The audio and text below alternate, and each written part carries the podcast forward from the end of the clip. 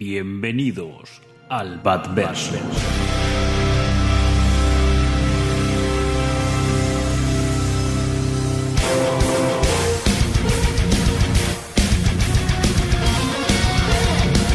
Soy Batman. Dime, ¿sangras? Sangrarás. Verás, soy Bruce Wayne y también Batman. No porque tenga que serlos. Ahora es porque elijo serlo. Si alguien tiene piezas negras, las necesito, ¿vale? Yo solo trabajo con el negro. Y a veces con un gris muy, muy oscuro. El miedo es una herramienta. Yo soy la venganza. Soy la noche. Soy... Batman. Soy Batman.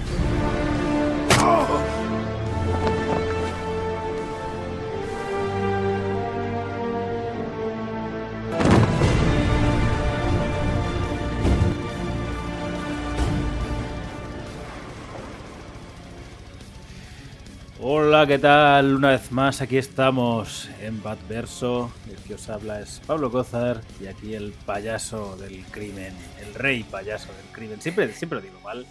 Pero bueno, lo que, lo que sí que está bien es que esté siempre mi, mi fiel eh, escudero, nunca mejor dicho, aquí. mi fiel. O yo soy el escudero, quién sabe. Jorge González, ¿qué tal? ¿Qué tal estamos? Aquí ya rey del crimen, he ascendido ya de, de, categoría, fíjate. Yo que era el príncipe payaso y siempre me preguntaba, ¿quién será el rey payaso del crimen? Pues el rey eres tú, pues nada, el príncipe es Joker, pero el rey eres tú, Jorge. Ah, oh, qué bonito, qué bonito. Aquí estamos en Badverso. Sí, señor. De nuevo, hoy traemos una... Hoy estamos en otro rollo, ¿no? Mm. Hoy cambiamos un poco de tercio. Sí, hoy traemos una novedad que, que apetecía y tal, aunque es cierto que yo la propuse muy emocionado, pero eh, descubrí que tú todavía no la habías leído. Tú te la comprabas, no. bueno, te la comprabas al, al, al 90%. sí, sí, sí. He tenido una historia curiosa. Aquí el, el Metapodcast para la realización de, esta, de este programa. Y claro, eh, pues eh, bueno, ya lo decimos ya, ¿no? Hoy vamos a hablar de Batman el Detective, que es una miniserie que um, ha terminado recientemente su publicación en España. Una miniserie de, de seis números, ¿no? Y bueno, pues como no va en continuidad, yo muchas veces, en el caso de estas miniseries, porque pues espero a tenerla completa para, para, ya leerla, ¿no? A lo mejor leo el primer número cuando sale, a ver de qué va tal, y luego ya digo, bueno, no voy a ir leyendo mes a mes porque si no se me va a olvidar, voy a perder el hilo completamente. Con todos los títulos mensuales que leemos, digo, pues mira, los que no estén en continuidad así o no muy relacionados, pues los acumulo y luego los leo tal. Bueno, cuando lo propusiste, digo, venga, pues vamos a ir recopilando las grapitas. ¿Y qué pasó? Que faltaba una, faltaba el número 3, que, que bueno, ha habido algún tipo de incidencia que, que, nunca lo sabremos qué incidencia fue, pero no estaba. Después Probablemente, como ECC saca las, las grapas de forma escalada, es probable que igual fueras una semana y todavía no había salido esa, luego se te olvidó y luego pillaste el 4. Claro, como no te las lees, eh, pues pensaba, yo qué sé. Pero bueno, eh, hacer bien, por ejemplo, me pasa con Batman Catwoman, yo me la estoy leyendo, pero pierdo el hilo. O sea, que decir, el otro día me leí el 9 y digo. Y, y más con, con, la narrativa fraccionada que suele hacer Tom King, eh, era en plan de, bueno, lo estoy leyendo, pero pero creo que va, va, a ser necesaria la relectura cuando estén las 12, ¿eh? porque ahora mismo no sé decir sí, sí. exactamente este Eso punto. siempre, es que incluso o en lecturas de continuidad, de la actualidad mm. de la continuidad que lleves, um, que es así que se suelen hacer mes a mes, ¿no? Por, por estar al día y tal, pero también pierdes hilo y a veces cuando se completa una saga, pues tienes que mm, sí, volver a leer todos los capítulos. Eso es, es la, son las bueno, constantes o, de los o los tomitos de detective, que como sale cada. Bueno, los primeros Mm. salieron una vez al mes, pero este último ha tardado bastante en, en salir. Bueno, tar ha tardado un par de meses por, por la coordinación con el evento este y, era plan, uy, lo estoy claro. leyendo, pero ya, ya, hay cosas detalles que se me están escapando, ¿no? Pero bueno, aquí aventurillas, eh, sí, es podcast que eso... de lectura.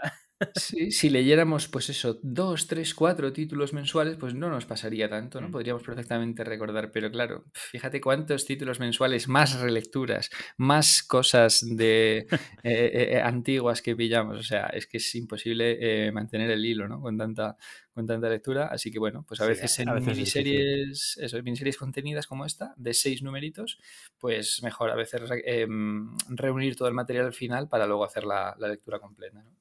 Pues la verdad es que una miniserie Batman el Detective que ha sido bastante curiosa, eh, en el que, claro, yo en estos últimos tiempos, pues es cierto que la, la fama de Tom Taylor ha ido creciendo y a día de hoy para mí es un guionista a, a tener en cuenta. Eh, siempre, siempre saca cosas muy interesantes.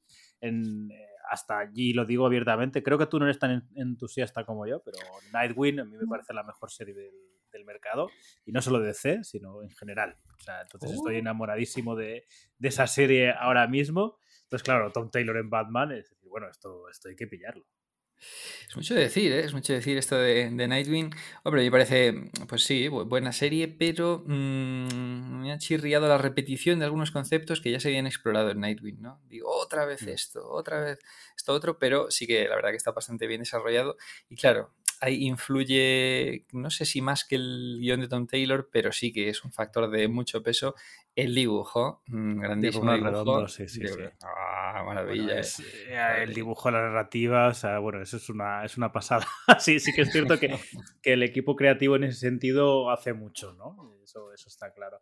Eh, por presentar Tom Taylor, aunque todo el mundo lo conoce, ¿no? Pero Tom Taylor, bueno, y si todo el mundo conoce a Tom Taylor, pues ya Andy Kubert, de que ahora, Andy, ¿no? Es Andy el que hace esta miniserie, es que me... Eso es. Andy, Eh, Andy, bueno. entre Andy y Adam, los hermanos Kubert, hijos de Joe Kubert. No confundir con Andy y Luca. Andy y Adam. Sí, bueno, también suena a, a, a dúo popero de Sí, baladas. a- Andy y Adam, Ah, sí. Andy y Adam, sí. Bueno, Tom Taylor, que es curioso porque empieza como haciendo una de estas miniseries que, que nadie le hace caso, en plan, tú mismo, ¿no? Está de Injustice, y, y consigue que el cómic, que es un producto de merchandising de, de un videojuego, consigue ser más respetado, reputado y conocido que el propio videojuego. De hecho, el- yo he jugado el primero y el, primero es muy malo como videojuego, la, la verdad. Pero la historia, creo, solo he leído lo que se conoce como año 1 y año 2 de Injustice.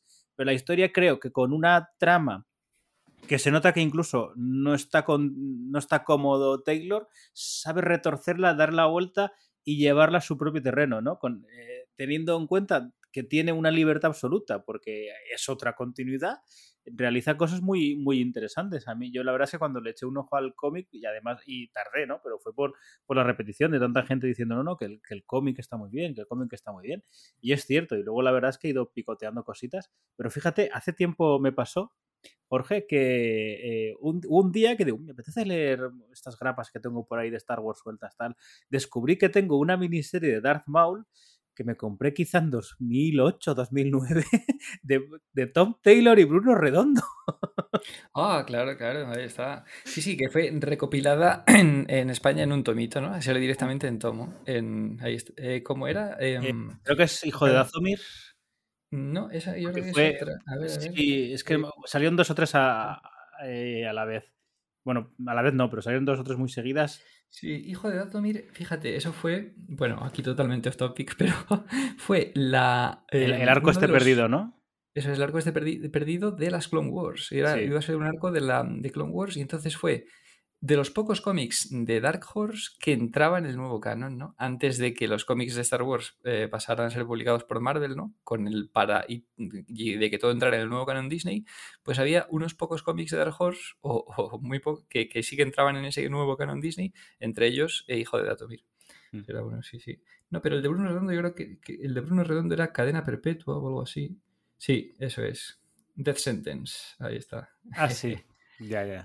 Claro, es que yo por el castellano, todas esas miniseries las tengo en inglés, entonces cuando he dicho cadena perpetua digo, no, no me cuadra. Ah, Claro, Death Sentence, sí. o sea, que tenías en inglés, en gratuitas y todo con todas Sí, las sí. portadas. Sí, Sí, sí, señor, sí, sí. claro, claro, claro. Y te diré, amigo Pablo, yo subo la apuesta, subo la apuesta, Pablo. Te diré que tengo ese tomo de Cadena Perpetua, Darth Maul, firmado, firmado por, por Bruno Redondo y con un sketch, y con un sketch de Darth Maul ahí en la, Ah, en la contraportada. Pues Ahora, Sí, sí, ahora sí. cuando acabe esto, vas a ir corriendo a hacer una fotillo y a enseñarme. Ahí está. Sí, sí, porque estuvo en un, en un salón del cómic, creo que fue en Barcelona, Mm. hace años y tal. Y sí, sí, ahí diríamos, ah, el Darth Maul. Pues claro, si fuera ahora, pues iríamos ahí con todas las grapas de Nightwing. Sí, eh. sí, si fuera ahora no, no podrías llegar a la cola, ¿eh? No, no sería tan fácil, ¿no? Es que Porque ahora, verdad se ha puesto complicado lo de las Sí, colas sí. para las firmas, ¿eh? Sí, sí. Mm. Ya hay Pero bueno, Más, más restricciones que antes, ¿no? Que ibas allí con tu pila de. No, pero me refería también más a, que, claro, la, fama de Pune Redondo ha crecido mucho desde ah, entonces. ahora ya sí. pero incluso autores más famosos, antes era había una mayor accesibilidad ahí. En ahora se ha masificado un poco el tema de las firmas y tal, y mm. ahora hay bastantes. Más, muchas más restricciones. Sí, de hecho ahora ya no depende, no te dejan firmar en... Yo normalmente llevaba un, como un cuaderno de, sketch y entonces me firmaba en la hoja y me los enmarcaba luego y tal. Ahora ya no te dejan, ahora ya suelen, solo te dejan hacerte algo en, un propio tomo, un tomo, una grapa y tal. No te dejan hacerlo suelto. Ya no se hacen firmas como las de antes. bueno, imagino que es para evitar el tema de especulaciones. ah, claro, sí, sí. lo, lo, puedo llegar a entender, porque claro, autor te firma algo con toda su buena intención y luego te lo, te lo pones en Wallapop y dices, esto, pero esto. pero, pero, pero, por Dios. que lo he visto en plan de eh, tomos de Miller firmados y pone para, para José Manuel. Y dices, bueno, es que claro, yo no soy José Manuel. pero bueno, en fin. Eh, y bueno, Andy Kubert. Eh, yo decir que con Andy Cooper he tenido una relación extraña a lo largo de mi vida, en el sentido de cuando yo lo conozco, ¿vale? Porque yo empiezo a comprar cómics eh, más de forma masiva eh, a partir de los 2000. Es cuando yo compraba cositas, pero sobre todo compraba Dragon Ball, Mortadelos y tal, lo reconozco. Yo era muy Asterix, tal. O sea, grapas sueltas de cosas, pero ya como de coleccionar. con, con Ultimate X-Men es cuando descubro a Andy Cooper eh, y al poco hizo la de X-Men, la de, la de el origen de ¿no? Es de Andy Cooper también, creo, ¿no? Es que ya ahí me lío. Ah, eh, eh, no, Origen. Origen. Y era un autor que me gustaba mucho, pero luego pasó a no gustarme nada. Pero aquí en esta miniserie me ha gustado mucho. o sea, no sé si, porque acompañaba el guion o porque está muy está él como muy cómodo, no sé muy bien, pero me he leído esta miniserie dos veces y, me ha encantado. O sea, eh, me, ha gustado mucho el dibujo. Pero ¿y cuándo fue esa época en la que mm, no te gustó Andy Kubert? Yo creo que siempre. Pues, eh, pero, no tanto porque Andy Cooper cambiara de estilo, sino porque de repente es como ah. que dejó de gustarme. O sea, veía dibujos de Andy Cooper y decía, ay, lo veo muy, muy, no sé, como muy, muy rígido el arte, como muy, muy esquemático, no, no me gusta como narra, tal, o sea, estas cosas que a veces digo yo. Y, y aquí lo he visto, no sé, muy, muy, muy bien. no, sé, no sé muy bien por qué, pero, pero aquí en esta miniserie sí que me ha gustado mucho. Sí, sí. Hombre, a mí siempre es, no ha estado entre mis favoritos, pero siempre he sido un autor, o sea, como que he considerado muy, muy solvente, ¿no? Dice, wow, Andy Kubert, pues eh, bien, garantía de calidad, tal. Y bueno, y además es mm, protagonista de dos cómics que marcaron mi adolescencia. Uno de ellos, eh, lo has comentado, el Lobezno Origen, que pasó por todos los pupitres de mi clase de bachillerato. Cuando dejábamos, cómics, ¿eh? Ahora, ahora, ya no, creo que no lo hacemos nadie. Yo por lo menos ya no. claro, claro, ahora ya son objetos de cuando Sí, bueno, y que era más accesible, ¿no? El tema de la grapa y tal. Ahora, claro, con el. Eh, ahora la grapa es un producto de lujo. como, dicen en el podcast La Hora de las Tortas, eh, deja un cómic a un amigo y perderás el cómic y al amigo. Y, claro, y como sea una grapa de las actuales, pues a ver cómo las recuperas luego, que se descatalogan enseguida, ¿no? Es como, bueno, bueno, ha cambiado mucho el, panorama, ¿no? Pero bueno, esas grapas circularon, bueno, pues ya te digo, por todo ahí, y bueno, se comentaba muchísimo, era la, sensación allí, lo ves en origen. Además, claro, ahí el dibujo de, Andy Kubert estaba muy enfatizado por el color directamente aplicado al lápiz, sí. no tenía, era un, dibujo así más, eh, era el color de Richard Isanove, o mm. Isanov, como se diga. Sí, bueno, yo siempre he dicho Isanove, pero sí, tienes razón que probablemente será Isanov o será otra cosa. who, knows, y, entonces ahí, ostras, pues era un dibujo que destacaba sobre, pues mm, destacaba dentro de... Sí, era, la verdad es que lucía mucho, era muy bonito. Era, era algo que se, se, llevaba mucho en los 2000, lo de, lo de colorear por encima de los lápices directamente.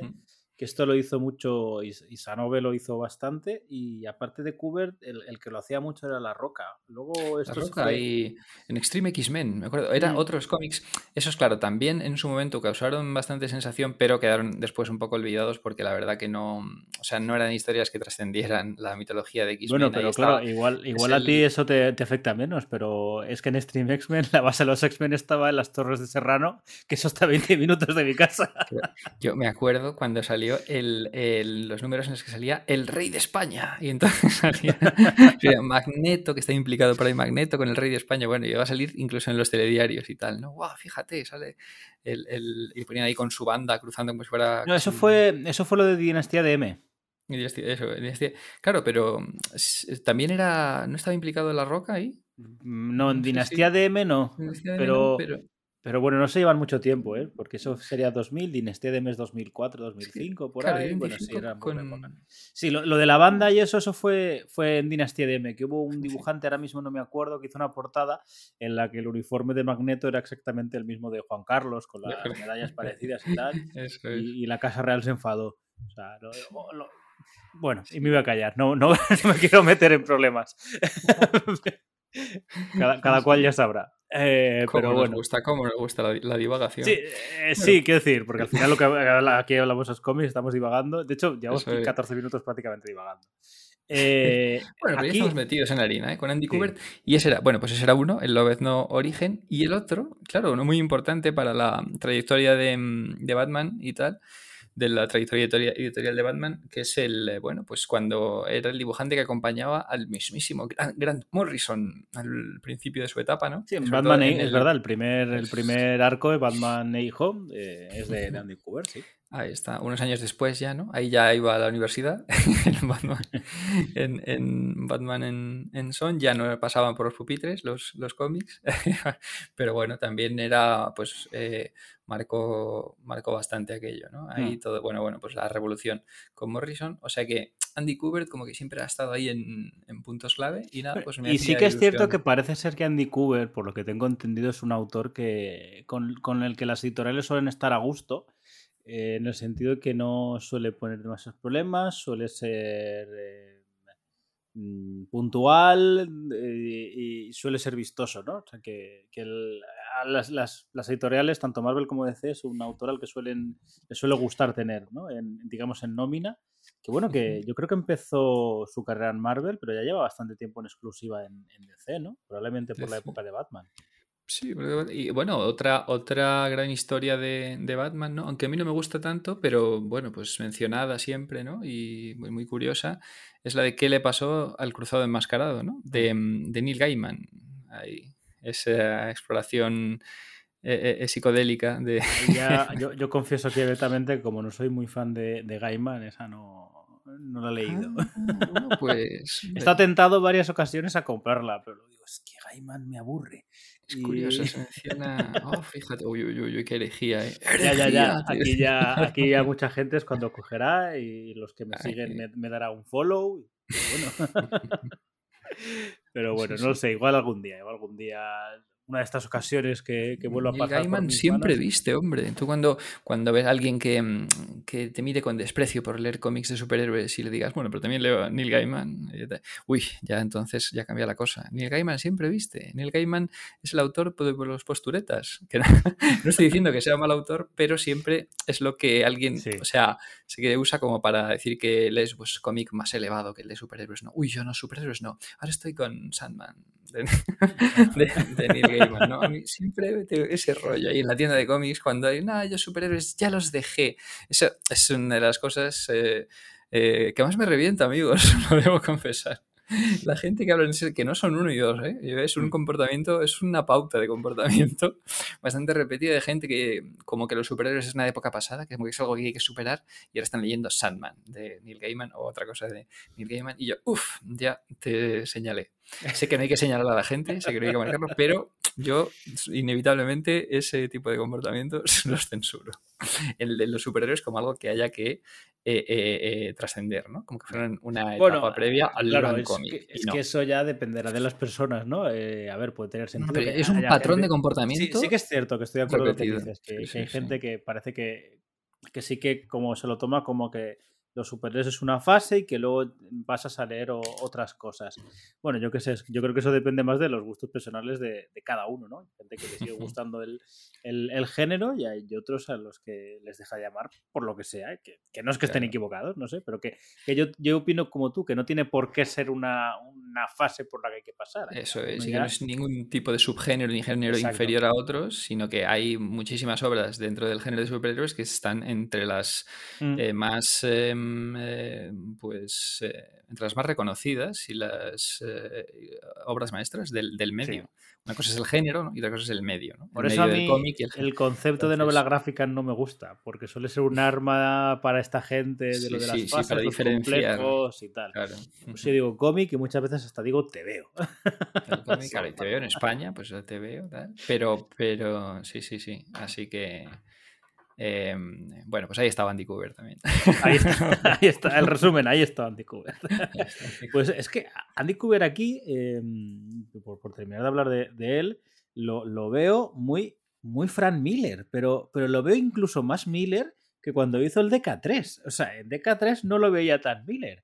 Aquí hay, hay viñetas que, sobre todo las, las poses estas que está muy, muy recargada este cómic con poses de, de, Batman recogiéndose la capa, Batman agachado, o estas manos que hace Miller, ¿no? Que de repente no están cerradas, sino que están medio abiertas, como preparándose para, para atacar y tal. Eh, todo ese tipo de, de posturas o incluso la forma en la que él hace los trazos de las líneas de expresión.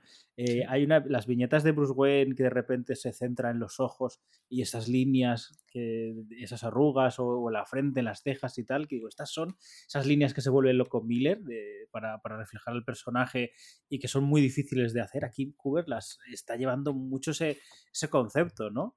Y, me, extraña porque te digo que, está aquí más Miller que, que, en el propio DK3 que tendría sentido imitarlo más, ¿no? Totalmente de acuerdo. Es que aquí está muy Miller, incluso en las propias portadas de las grapas. Sí, sí, sí. Por cierto, me alegro que hayan decidido pues, eh, en España publicarlo en grapas y no directamente en tomo, porque así podemos disfrutar de todas estas eh, mm. eh, ilustraciones. Además, Las, las, variantes también las hacía Cooper, que en, las grapas de CC ah, están las dos, que eso está chulo. incluso a veces ponen de portada principal una de las variantes. Hay algún número en el que la portada empleada para la edición española es la variante en vez de la, en vez mm. de la regular, ¿no? Porque les ha molado más. Y bueno, pues bien, o sea, y es totalmente el tema de, de Miller, pues eso, sobre todo en la silueta, del, o sea, cómo delinea la silueta de, Batman, eh, es donde más se nota es en el personaje de Batman propiamente, ¿no? sí, sí, sí, sí. y, los trazos. El, además es que el entintado, que es de es Anderson, creo que se llama, un poco desconocido, ¿no? Yo por lo menos no tenía referencia del entintador, pero también ayuda a esa labor. Mm. O sea, la labor del entintador refuerza esa, esa similitud a, a, Miller, ¿no? Es que la propia portada del 1 es que dices, ostras, esto es un Miller Style. Bueno, hay una de las variantes, creo que es la del número 4, en la que eh, Batman está em, como apoyado de forma prácticamente la horizontal, pero está mirando hacia abajo, está como colgado de una gárgola. Claro, es una maravilla esa portada que, la, iba a poner como, como, como em, icono del, del, podcast, pero eh, por maquetación no se veía bien y al final he puesto la primera para que se vea mejor. Pero vamos, esa portada la, subiré en redes.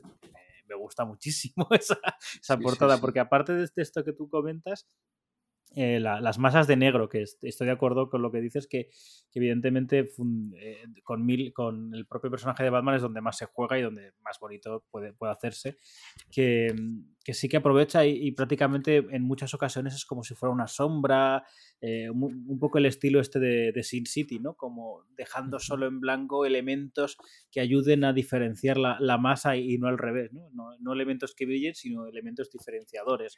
Igual un poquito la nariz, un poquito la barbilla, o sea, una masa de negro y de repente el, símbolo de Batman en, gris, que debería ser al revés, ¿no? Pero, pero funciona muy bien eh, de forma estética.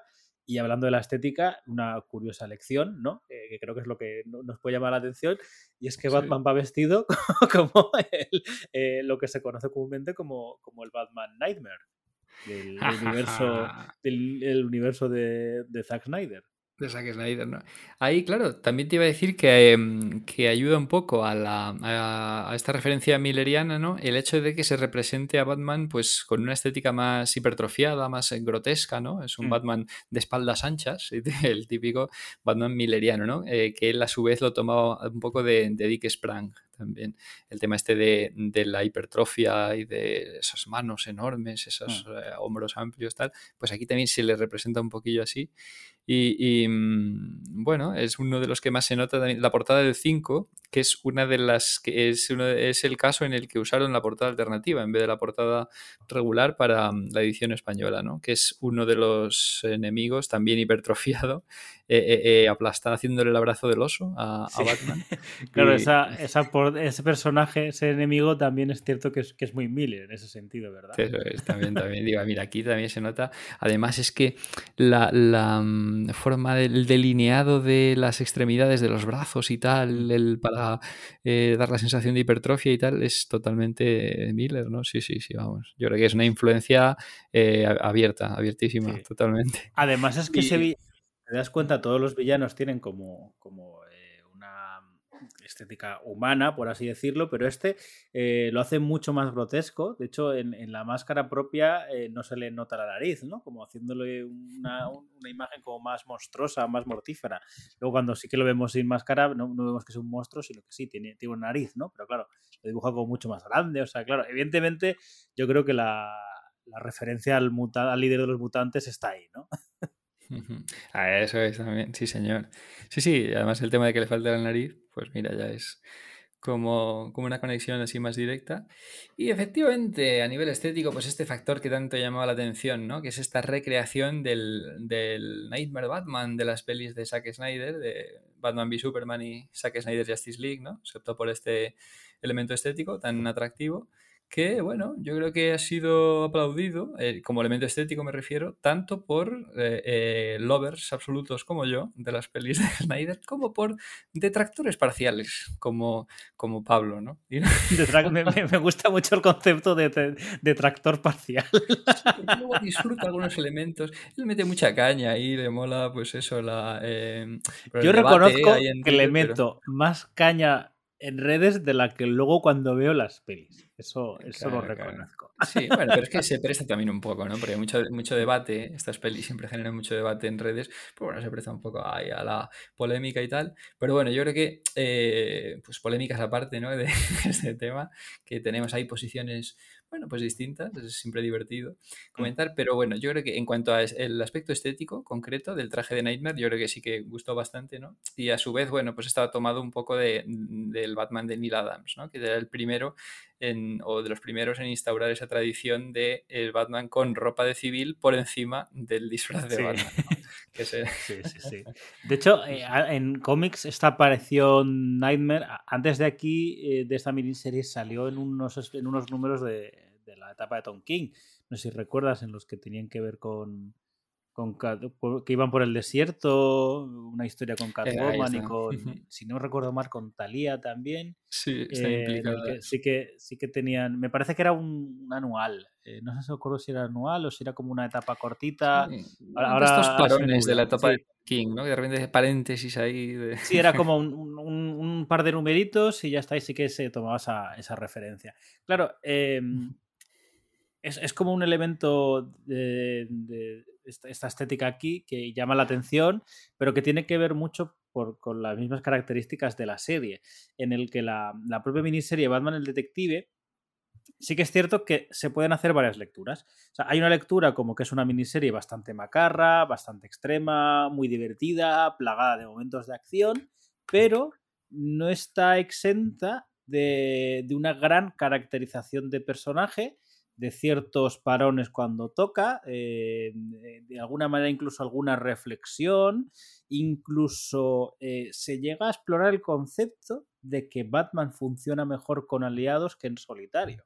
O sea que, que se puede leer desde, desde esos dos puntos de vista o incluso juntándolo con todo. Es decir, es una obra que parece una cosa, pero que en realidad es bastante completa. Con lo que a mí personalmente la, la lectura mm, de esta miniserie me, me, ha dejado muy, muy contento, tanto cuando lo leí mes a mes como cuando, eh, bueno, pues el domingo pasado para prepararlo me senté, cogí las seis grapas y de una tacada me las, me las ventilé, ¿no? Claro, lo que pasa es que queda, un poco disperso el propósito, ¿no? Porque por una parte se, pues tiene elementos muy locos, pero un montón de elementos muy locos. Incluso el propio núcleo argumental central, de, o sea, la, lo que es el, eh, bueno, pues el propósito de, la villana del villano, o la mm. villana en este caso, ¿no? Y demás. Y luego, bueno, pues eh, elementos de la mitología de Batman muy, muy locos, ¿no? Como este concepto de que lleve por ahí eh, Batcuevas andantes. Hombre, ya conocíamos el hecho de que tiene Batcuevas por todo el mundo, ¿no? Y eh, por ahí bases secretas. Eh, como Batcuevas distribuidas por muchos países, pero ya el tema de, la Batcueva sobre ruedas y tal, que a la vez es una especie de, tren, de vehículo acorazado enorme, que lleva, tiene ahí pues eso. Sí, por eso decía eh, que creo que es muy fácil quedarse solo con la, la macarrada, por definirlo así, pero luego sí que si ahondamos un poquito hay elementos muy, muy chulos. Claro, el tema este de que Batman trabaje en, conjunto, ¿no? Lo que pasa que, no sé, no queda. A mí ahí le eché un poco en cara el que no quede excesivamente, no quede demasiado bien remarcado, ¿no? Mm. Porque bueno, al final recurre a aliados clásicos, no vamos a desvelar del todo, ¿no? Pero bueno, recurre a aliados, entonces como que queda esta, sí, enfatizar este aspecto, pero luego, claro, durante la miniserie también he estado trabajando en colaboración con otros eh, aliados, ¿no? Entonces, da un poquillo. Claro. Esos aliados sí que podríamos hablar, porque esos sí que son de la, a ver, la em, premisa. Decir que es probable que haya algún que otro spoiler aquí a lo largo del podcast, ¿vale? Eh, entonces, si queréis ser totalmente vírgenes a la lectura, pues bueno, eh, desde aquí en este momento marcamos como recomendamos esta, esta serie como una serie eh, que está bastante bien y que, y que, si os apetece leer algo diferente, ahora, ahora batiremos lo de la continuidad, Em, pero bueno. Eh, claro, pero este bueno, se supone que no está, pero claro, aunque toma algunos elementos, eso ahora vamos a hablar, pero bueno, este o no esté es muy accesible, ¿no? O sea, es alguna lectura de Batman que si no estás muy al día con la continuidad, con los últimos eventos y tal, pues no importa porque es pues, totalmente abordable y siempre, y no os va a dejar indiferentes, o sea, tiene mm. elementos eh, eh, muy disfrutables, muy locos, muy surreales por una parte, y luego pues pequeñas exploraciones emocionales también del, del personaje, ¿no? Entonces, bueno, pues os puede quedar, puede que os llene más o menos, pero no os va a dejar indiferentes y la lectura pues siempre va a aportar, va a aportar algo aparte de esa, la, pues eso, la curiosidad, lo primero que llama la atención pues que es ver el, este, el, traje de Batman Nightmare de las películas, pues directamente trasladado ¿no? a, la, a la estética, o sea, a la, al cómic, y en este caso protagonizando toda una miniserie, ¿no? No solo, pues eso, un capítulo dentro de la etapa de Tom King, que fue el, el primero en decir, bueno, pues voy a, a tomar este aspecto para los cómics y tal, y aquí pues ya es... Eh, em, se mm, incluye durante toda la, miniserie. Que por cierto, Después, ya había hecho un diseño con Batman en gabardina, que era el, número este en el que veíamos el Damian, ¿no? Del futuro que se había convertido en Batman y tal. Ahí está. El famosísimo Batman 666. Batman 666 de Morrison, ¿no? Claro, ¿cómo iba a resistir la tentación Morrison ahí cuando, le tocaba escribir el Batman 666? Sí, ya, ya había un diseño, bueno, que no, no sé hasta qué punto pueden estar influenciados uno de otro y una retroalimentación. Puede ser, puede ser, no, no, tengo, no tengo datos para confirmarlo. Eh, hablabas de, lo de los aliados y yo creo que es un poco la, paradoja que siempre hablamos de Batman, en que Batman se considera un solitario, pero luego a su vez siempre está rodeado de aliados y siempre está... Em, junto a, gente que le ayuda en sus propias misiones y, gente que, emocionalmente está, está atado. ¿no? yo creo que siempre va a ser la, esa paradoja de la, de la definición del, del, propio Batman. Eh, por empezar un poquito y luego vamos, sin contar la miniserie, ¿no? pero por hablar del tema de la continuidad, sí que es cierto mm, lo que tú dices. Eh, la historia no está en un presente, sino está en una especie de futuro de Batman. ¿En cuál? Bueno, un futuro de Batman, ¿qué más da? Tiene elementos que pueden recordar bueno, el único elemento que en realidad puede recordar a lo de King es el tema que se habla de que Alfred ha muerto, pero no se habla que haya muerto en las mismas circunstancias, simplemente se dice que Batman no está.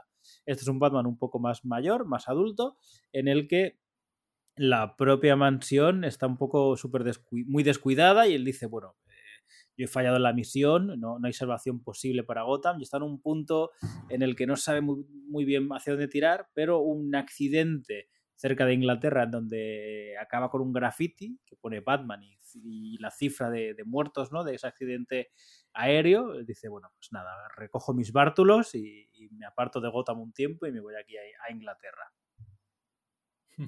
Es que la premisa es bastante loca, ¿no? O sea, tú lees este número uno, claro, porque alguien puede plantearse, voy a pillar el, número uno, ¿no? De grapa y a ver qué tal. Entonces, yo creo que si lees este número uno, ya sí que te engancha para, los siguientes, ¿no? O sea, cumple su propósito completamente este número uno, porque resulta que al final esto, bueno, sí lo podemos decir, ¿no? Porque como es el número uno, que es la premisa, la premisa es que... Lo podemos decir todo y lo acabaremos diciendo todo. porque si no, no, se puede tampoco, tampoco hablar y debatir Claro, pero bueno, la premisa de este número uno es que hay un villano que está intentando deshacer todo el bien hecho por Batman. Mm. O sea, toda, y entonces está eh, intentando asesinar a personas a las que haya salvado Batman en alguna ocasión, ¿no? Fijaos qué retorcido eh, el argumento, qué premisa más loca y más interesante, ¿no? O sea, desde luego, luego te podrá parecer mejor o peor, eh, o más aprovechada menos aprovechada, pero la premisa, desde luego, es muy, muy ingeniosa, ¿no? Entonces, ahí está. claro, una vez el, aquí aterriza en Inglaterra y empieza a investigar, pues lo que tú dices, nos encontramos con varios aliados, nos em, eh, la, escudera, ¿verdad? Es que siempre me lío. Eh, sí, nos encontramos a una nueva escudera. Claro, aquí es estos elementos en el que sabemos que Tom Taylor, pues lo que es la continuidad de los personajes, los conoce, los sabe, sabe muy bien de dónde vienen las historias, porque eran este, estos conceptos que vinieron de la, de la Silver Age y que luego Morrison en su etapa recuperó y los puso en, sobre la mesa, decir, bueno, todo existe, todo ocurre, todo pasó, todo es aprovechable. Y aquí sí que es cierto que Taylor juega un poco con, esos conceptos también y dice, bueno, pues, pues sí, está esto aquí, claro, pues si Batman está en Inglaterra, pues vamos a, aprovechar estos elementos de esta mitología, ¿no? Del, y aparte aprovecha muy bien lo que es el legado de DC. Decir, vale, pues hay una nueva escudera porque la anterior escudera ahora es la caballera. Claro, no sabemos eh, qué pasó. Yo ahí me pierdo un poco, ya con todo el tema de Batman Inc. de Morrison, ¿no? Que era donde establecía esa alianza internacional de Batmans, en los que cada país del mundo pues tenía su propia versión de Batman, ¿no? Y entonces en el Reino Unido eran caballero y escudera. Entonces yo no sé qué pasó con el caballero original, de ahí no sé. Yo creo que, juega que como es un poco mm, en el futuro, pues bueno, simplemente pues ah, ahora, ahora ya el caballero. Hay una nueva. Sí, hay una hay alguien nuevo que tiene ese, ese, título, ¿no? Que es la anterior la anterior escudera, ¿no? Como que, que asciende. Sí, asciende y entonces, bueno, está ahí. Sí, entonces bueno traer, decir, bueno, no quiero usar los aliados principales de Batman, entonces me voy a retrotraer al tema este de, de, Morrison, ¿no? Además, como él colaboró tanto con, con Morrison en su etapa, pues bueno, eh, ahí entonces tenemos este volver a tener estas versiones de Batman de otros países y tal, pues es mm. simpático. Y otro, otro aliado que sí que hemos visto eh, siempre cuando se se hace. Es un, personaje muy susceptible a la retrocontinuidad, ¿no? Sí. al tema de los flashbacks y.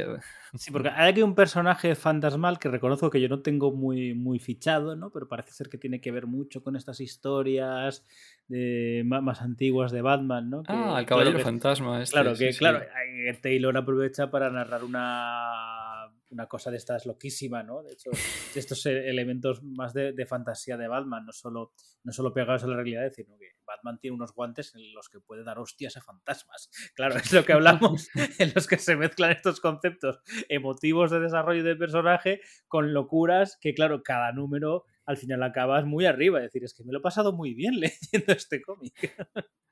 Sí, sí, sí, unos guantes que se los dio o se los robó ¿no? a John Constantine. se los dio Constantine, sí, porque dice que Constantine eh, eh, dice, bueno, es que me lo, me lo dio Constantine porque dice que, que a él en realidad no le gusta tanto pegar a la gente, ¿no? Eh, claro, Quiere usar otros métodos. Él es más de fumar, de fumar y retar.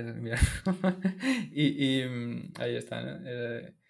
Eh, Luego, sí, aparte, sí. Esta, esta escudera tiene, tiene como ese airecillo, igual por esto que decimos de este aire a Miller, ¿no? Con todo este tema de, de un futuro eh, en el que Batman es más casi más mayor, ¿no? Muy- con muchas más cicatrices, tal. Aparte, lo que decimos, la espalda ancha y tal.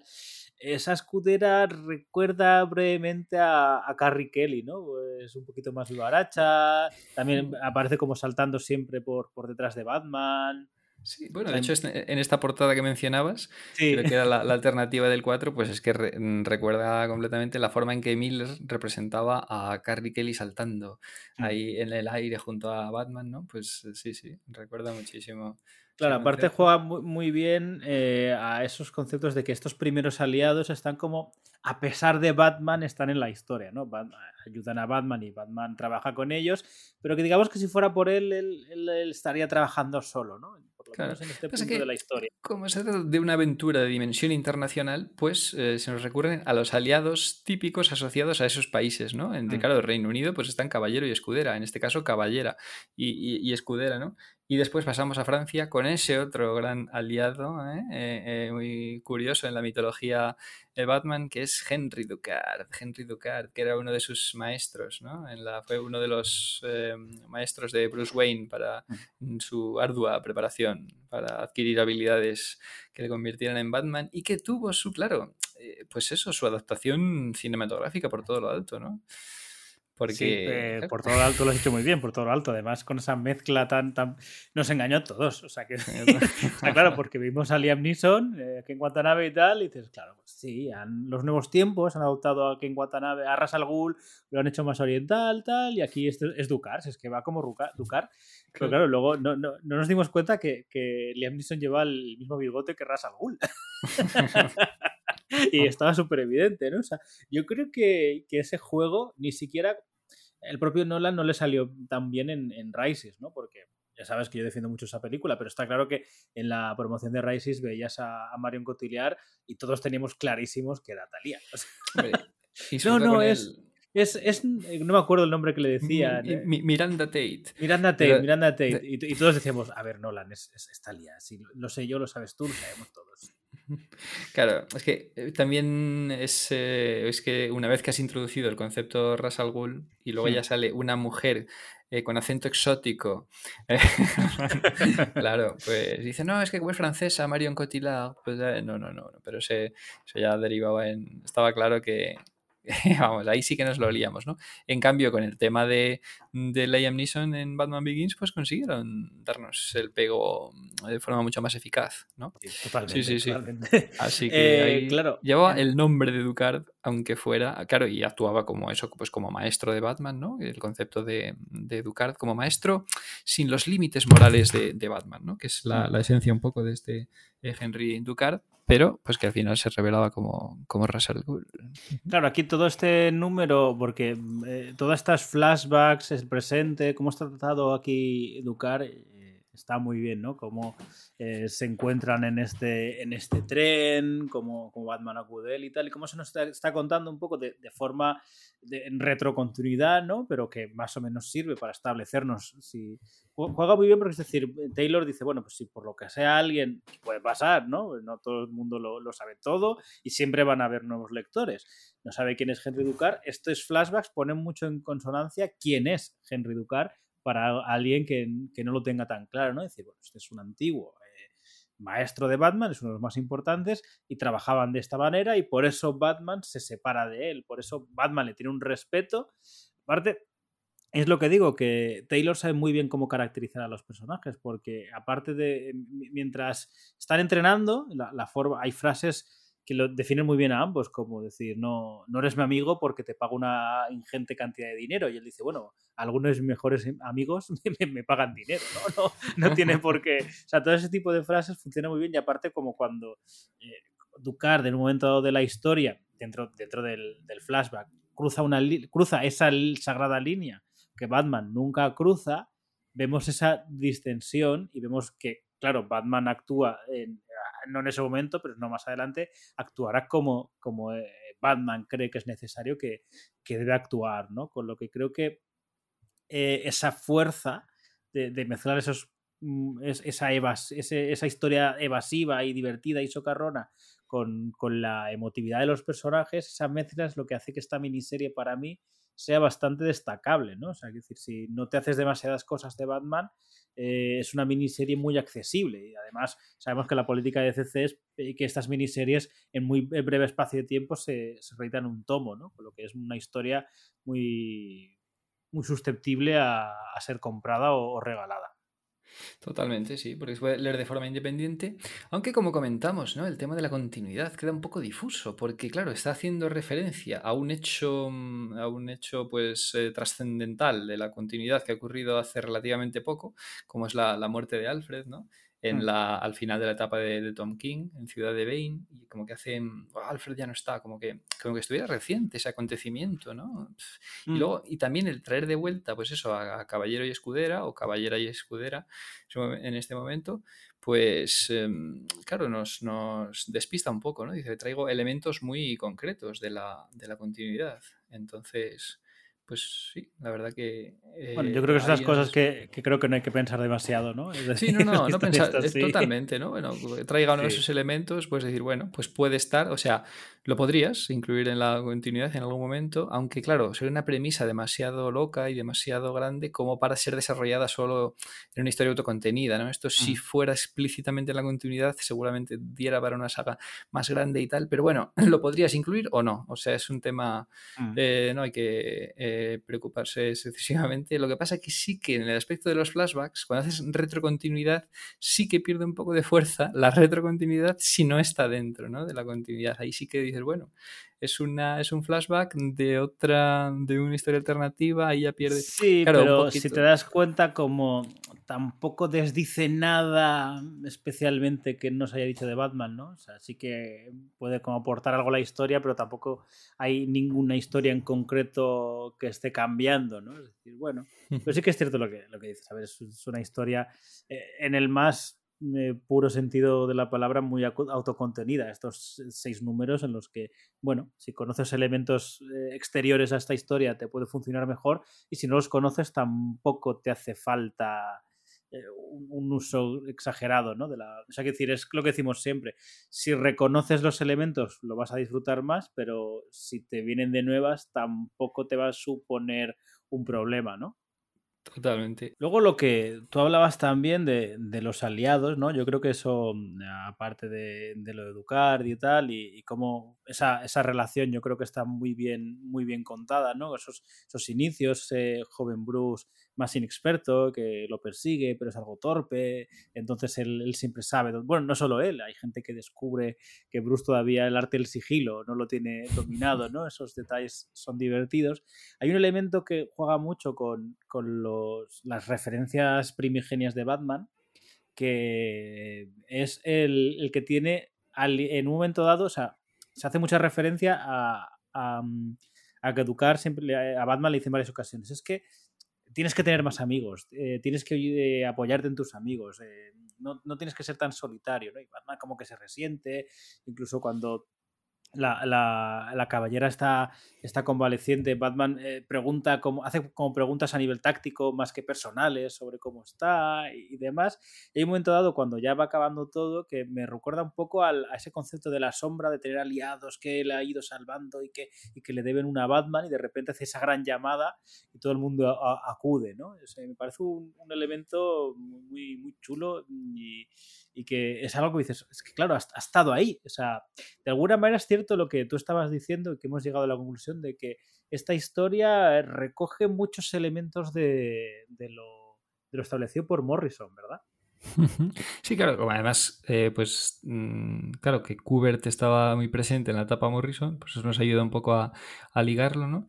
Y, mm, pero además el, este tema de los aliados que comentas, que está, pues eso, que flota eh, en la atmósfera de toda de toda la historia, de toda esta historia, em, claro, se ve muy reforzado por la presencia de, de, Caballera y Escudera, que es que, claro, representan la etapa en la que el concepto de los aliados de Batman llegó al paroxismo, ¿no? O sea, que ya, que, vamos, cuando más se incrementó, o sea, que ya no solo era la Batfamilia, eh, eh, eh, vamos, nutridísima de, de, miembros, ¿no? ya que aquello, digo, pero ¿cuántos vigilantes hay en, Gotham, ¿no? Ya no solo era eso, sino que el, el tema de Batman, el concepto Batman se, convierte, se convertía en una franquicia internacional con Batman Inc., Batman Incorporated, ¿no? De Grant Morrison, en el que en cada país del mundo existía una versión de, Batman, ¿no? Eso era, entonces, claro, aquí pues eso refuerza un poco la, importancia que se quiere dar al tema de, los aliados aquí, ¿no? Por eso a mí también me parecía que en parte perdía un poco de fuerza este mensaje final, ¿no? De decir, bueno, voy a recurrir al final a, a los aliados, según decía Ducard, porque ya como está presente ellas dos, Caballera y Escudera, ya como que te remite a la etapa de a que aquí se trata de un Batman pues con una red de, mm, colaboradores muy amplia, ¿no? Hmm, a mí lo que me da la sensación de que es, que es como es gente que está agradecida a él eh, por, por, toda su labor a lo largo de los años, pero que no suele, eh, como que Batman no, nunca ha hecho mm, uso ¿no? de, esa, de esa alianza. Es como algo que estaba flotando en el ambiente y como que es la primera vez que, que lo hace. O sea, que nos vemos claro, bebe mucho de esos conceptos aprendidos, ¿no? Sí que es cierto que muchas veces por, por inercia o porque ya sabemos cosas, pues son elementos heredados del, Dark Knight, eso del, Batman más... O sea, entendemos, o sea, cuando vemos las primeras viñetas de la historia, entendemos que es un Batman que nos, nos lleva a, sitios similares, ¿no? Eh, no solo por la forma gráfica, sino por esos conceptos de que todo está perdido, un Batman que en teoría eh, está como más apartado, eh, ¿verdad? Como que la mansión está muy dejada. Eh, mm, sí, o sea, nos lleva un poco eso y entonces me, lleva ahí, ¿no? Que es como que hace tiempo incluso que, Batman está apartado. Pero claro, luego lo mezcla con esos elementos, tú lo has dicho, que, están muy chulos. ¿Desde, cuándo lleva esta, esta mujer con ese, esa especie de autobús blindado dando vueltas por Londres, ¿no? Para tener esa, esa Batcueva móvil que, claro, como concepto está muy, muy chulo, porque claro, de alguna manera, si te das cuenta, está cogiendo elementos del Dark Knight y elementos más eh, pulp o, extravagantes de, la, Silver Age incluso, ¿no? Claro, es que también nos recuerda al, Dark Knight, ¿no? El tema este del, del Batmóvil enorme, acorazado, ¿no? Eh, eh, pues eso, tan grotesco, tan enorme pero en este caso, claro, al punto de contener una Batcueva dentro de sí. O sea, está la, la UBI móvil, la Batcueva móvil y todo. Mm. Y bueno, y la forma en que arrolla a sus oponentes y tal. Bueno, bueno, gráficamente. Bueno, es que ese, número, ese número 5, yo recuerdo eh, cuando me lo leí, es, pero vamos a disfrutar como un enano, ese asalto de Batman, esas, esas cristaleras siempre, siempre rotas, el, actuando contra, contra ese ejército. Eh, bueno, luego incluso es un Batman que, si te das cuenta, también, también tiene falla, ¿no? Eh, que, eso, eso me gusta. A ver, me, gusta que Batman no siempre sea perfecto, que tenga esos pequeños fallos. Cuando, sin hacer excesivo spoiler, cuando le pone ese localizador a uno de esta especie de secta, claro, lo que él menos se imagina que es que la, secta cabe con él, ¿no? Aparte de la forma. Pero claro, es lo que has dicho. Resulta, eh, para, explorar esto, eh, la villana, en este caso, resulta que es alguien que eh, se está dedicando a matar a todas las personas que han sido salvadas por Batman. Entonces, claro, como considera que este hombre podría haber muerto a manos de Batman, pero lo ha salvado, claro, tiene una forma muy retorcida de, llevar consigo esa norma, ¿no? Claro, que sin hacer excesivo spoiler, una vez más, como bien decías, pues al final como que se quiere llevar hasta las últimas consecuencias esa norma, ¿no? Entonces es un concepto un poco loco, a veces un poco forzado, ¿no? El tema de eso no me ha acabado de es un elemento de la historia mm. que no me ha acabado de funcionar del todo bien. A mí el tema de, de las motivaciones de la villana, ¿no? Porque a veces es tan retorcido, tan perturbador que llega a resultar un poco naif, ¿no? La forma en que lo aplica. Digo, bueno, es que esto mm. al final es un absurdo, ¿no? Es decir, el tema de, claro, si este ha sido salvado por, eh, por Batman, bueno, al final llega a extremos un poco un poco extraños, pero bueno, es interesante, ¿no? A mí me gusta porque coge un concepto que sí que es cierto que es como muy repetitivo y que se ha tratado muchas veces, que es como ese de, de claro, como Batman no ha matado al Joker, Batman es hasta qué punto Batman puede ser culpable de todas las víctimas desde un punto de vista desde, desde Joker, ¿no? Entonces coge ese concepto que probablemente esté muy trillado y le da una especie de vuelta retorcida. Entonces, por eso digo que creo que la, la, trama sí que, sí que es potente por ahí. Claro, eh, coge ese concepto abstracto y lo lleva al terreno de lo personal, la villana, ¿no? Dice, un, un, acontecimiento particular, personal, y luego se monta toda esta especie de, pues eso, de secta anti-Batman, que gráficamente también tiene su atractivo, ¿no? Que es como, en este caso, el reverso tenebroso de Batman es, eh, no es, es al contrario de tenebroso, ¿no? Como el propio Batman ya es tenebroso, ya se mueve en tonos oscuros, pues aquí su reverso tenebroso es blanco. Son trajes de Batman blancos completamente, ¿no? Los de la mm. secta anti-Batman, bueno, que tiene el nombre de, digo, ¿cómo llamamos a esta villana? Pues equilibrio, ¿no? Porque quiere restaurar el equilibrio que Batman perturba. Batman con sus eh, salvamentos eh, ahí... claro, juega con el concepto de, este, de, de, lo de las alas de la mariposa, ¿no? Como Batman ha ha actuado en un elemento, ha provocado una serie de consecuencias. Entonces culpa a Batman por no ser Em, por, no atenerse a esas consecuencias, ¿no? Por, respetar las leyes naturales de la existencia, ¿no? Como Batman salva a gente in extremis y tal, pues, pues al final, eh, por el efecto mariposa que mencionabas, pues cambia. Dice, sí, por salvar a este, al final murieron no sé cuántos otros, pero es que eso lo puedes reducir al absurdo, ese concepto, ¿no? Dice, claro, como salvé a este, este al final hizo algo malo, entonces yo soy responsable de lo malo que haga a la persona que he salvado.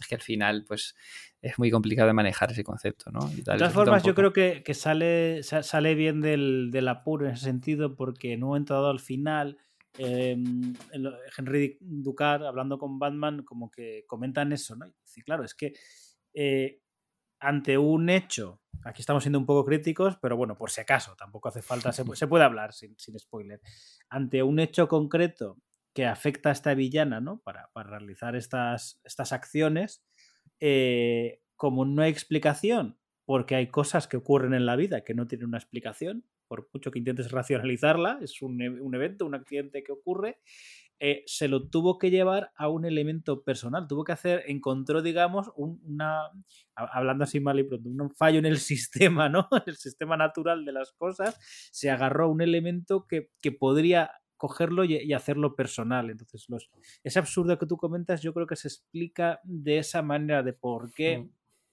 Por qué se le da esta vuelta, porque ante una falta lógica de explicación, para poder tener, darle un significado a, su existencia, tuvo que agarrarse ese, eh, esa cosa concreta, con lo que también creo que va muy bien en el sentido de, intentar algo que siempre, mm, claro, forma parte intrínseca del, del, hecho de ser Batman, que es la culpa.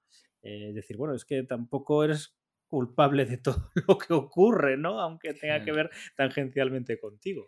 Sí, es la forma retorcida de la villana de afrontar esa pérdida que, que vamos, que, mm, que corta completamente su, su, desarrollo emocional y personal, ¿no? O sea, ella ya no mm. puede seguir viviendo ya después de esa pérdida tan devastadora y entonces pues la afronta de esta forma tan surreal, ¿no? Es la mm. forma en que, bueno, pues ahí, esa, ahí llega un momento en que la psique humana se, se rompe, ¿no? Al sufrir de, tal manera y entonces pues adopta comportamientos de los más extraños, de lo más extraño. Es, digamos, un poco eh, pues el concepto de, del propio Batman, pero más simplificado, ¿no? Y más, un poco más llevado al extremo, eh, reflejado en esa villana, ¿no? Por lo tanto, es alguien con la que, aunque sea un nivel, pues al nivel que queramos, pero Batman en cierto modo puede identificarse con ella y por eso en el trance final pues ocurre lo que ocurre, ¿no? Ahí intentando, eh, eh, claro, a ese ya sería revelar por completo el final, pero no, no vamos a decirlo, pero bueno, mm, eh, eso explicaría un poco la actitud de Batman al final con ella, ¿no? Que, que, bueno, pues sí que resulta satisfactoria la forma en que, en que se resuelve.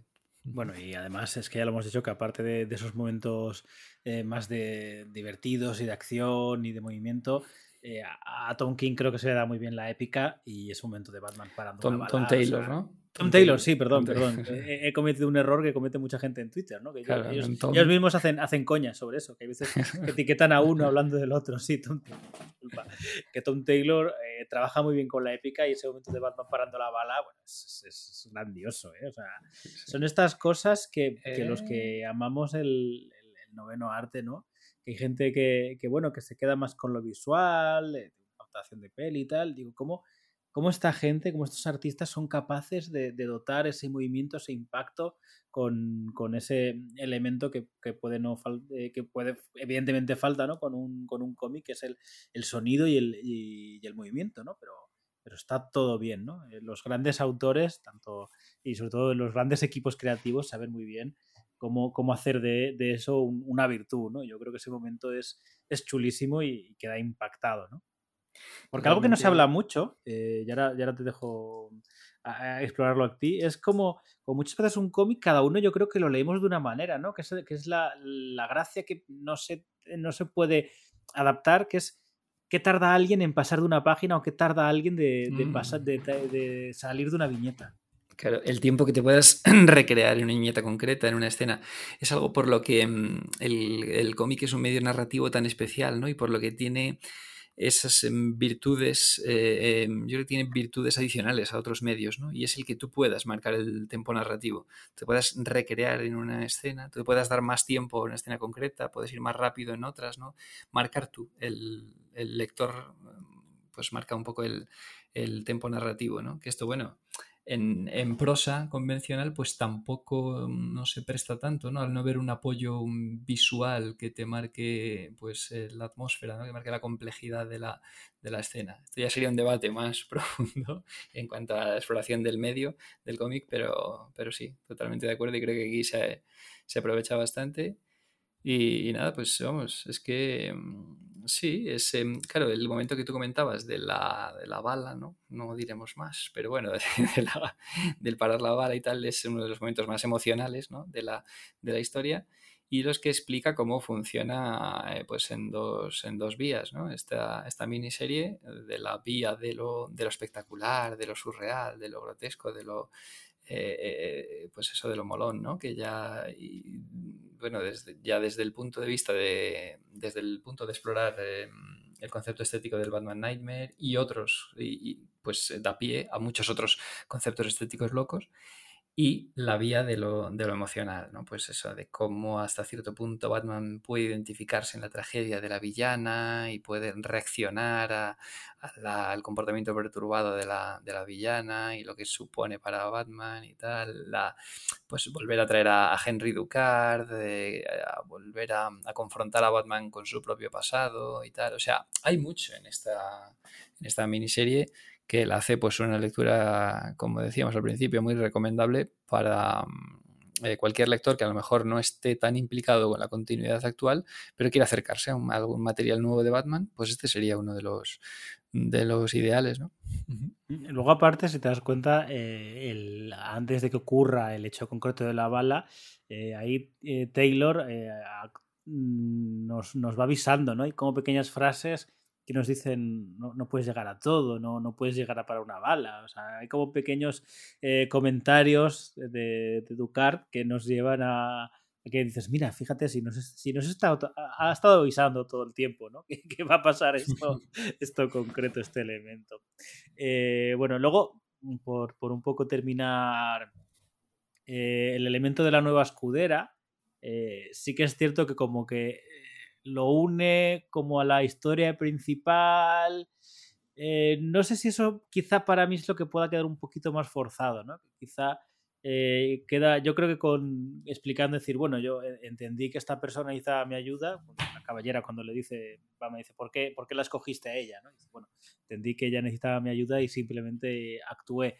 Claro, cuando luego ya le da un motivo tan, tan concreto que además lo une con parte de la historia, no sé si eso, a ver, funcionar funciona, pero no sé si quizá es como demasiado forzado, ¿no? No sé qué, qué opinas tú al respecto. Sí, yo coincido ahí que resulta más tópico, ¿no? Que hay, que hay un poco, bueno, en lo tópico, en lo esperable, en un elemento como muy trillado, ¿no? Que contrasta con otros elementos mucho más innovadores en esta historia, ¿no? Como que hmm. innova, como que pretende dar perspectivas originales acerca de, de temas universales, ¿no? Como este de la, la culpa que decías o tal, pero eh, aquí con el elemento concreto este del, bueno, pues el giro argumental, el descubrimiento de todo el trasfondo de la, de la nueva escudera, pues cae, incurre un poco más en eh, lo tópico, ¿no? Pero bueno, mm, sí, como decías, funcionar, funciona. Sí, puede cuadrar. Pues nada, yo creo que ya más o menos hemos comentado toda la, miniserie sin, sin, hacer unos especiales spoilers. Hemos, hemos incluso evitado algunos, ¿no? Aunque quizá los hemos, eh, bueno, medio comentado, pero, pero no revelado del todo, ¿no? Aún así, yo creo que si conseguimos que gente que quizá nos haya acercado a esta miniserie, por lo que sea, por los motivos que sean, pues que tengan curiosidad y que la lean, pues vamos, desde aquí ya decimos, por lo menos yo que es una miniserie que, que he disfrutado por, por esa mezcla de elementos que al final estamos comentando, porque consigue aunar el Batman más espectacular y el Batman más más over the top con una sobre todo una mm, caracterización de personajes muy especial en el que aunque estén en sitios extraños o, no tan habituales sí que sientes que ese es Batman y que ha pasado por las cosas que tú conoces de, de Batman. Y yo creo que es lo que sobre todo hace muy especial a,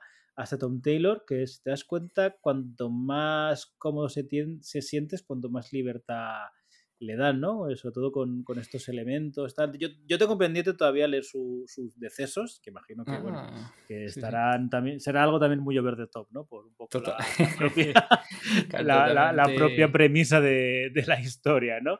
Pero sí. vamos, que, que mm, me alegra que, que, se pueda convertir como, como en, esa, en ese guionista estrella que, que, siempre hace falta que haya, que haya alguno, ¿no? Y que de alguna manera parece que va a tomar el relevo de Geoff Jones, que ahora mismo está como en otras labores, que no sé, no, no sé muy bien ahora Geoff Jones en qué está. Bueno, está haciendo eh, la secuela de Flashpoint, ¿no? Y... Pues ¿no? yo tampoco tengo la pista un poco, un poco perdida y, y, demás. Pero es verdad que lo que comentas de que Tom Taylor pues siempre parece funcionar mejor cuando tiene, pues eso, libertad eh, argumental total, ¿no? Es decir, claro, en proyectos de, en, en versiones alternativas, ¿no? Pues como no solo alternativas, sino, eh, perdona que el, el, ese concepto de decir, bueno, trato a Superman, pero no a Clark Kent, trato al hijo, que, que, que puede llevarlo a otros sitios no. diferentes, ¿no? Sí, no, hay más a, pues, a Injustice, Injustice y, y decesos, ¿no? Que decesos, claro, ahí sí que hay una libertad total, ¿no? Porque sobre todo el tema de las muertes y tal, tratándose de, pues eso, de una versión DC de Marvel Zombies, ¿no? Pero para mí más satisfactoria, ¿eh? bastante, más, bastante más satisfactoria que Marvel Zombies.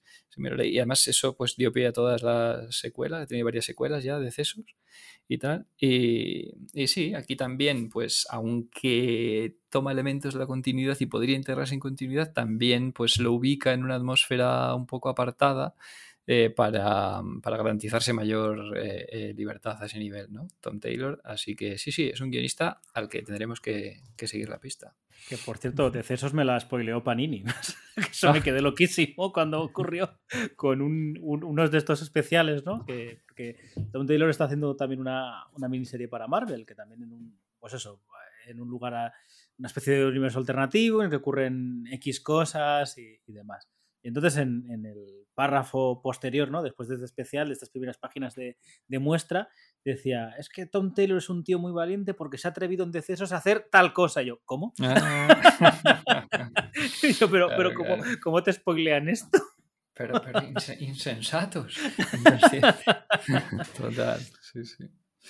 Pero bueno, Jorge, nada, ha sido un placer y, y nada, lo dicho, muchas gracias a todos los que nos, nos, escucháis, los que compartís, lo que nos dais de gustas, los que, los que disfrutáis en definitiva esto, que, que nada, es un, el, el, placer es mutuo. O sea, lo hacemos porque nos gusta, pero evidentemente siempre hay ese, ese puntito de ego, pues, que nos gusta que lo que hacemos, pues, pues que llegue gente, ¿no?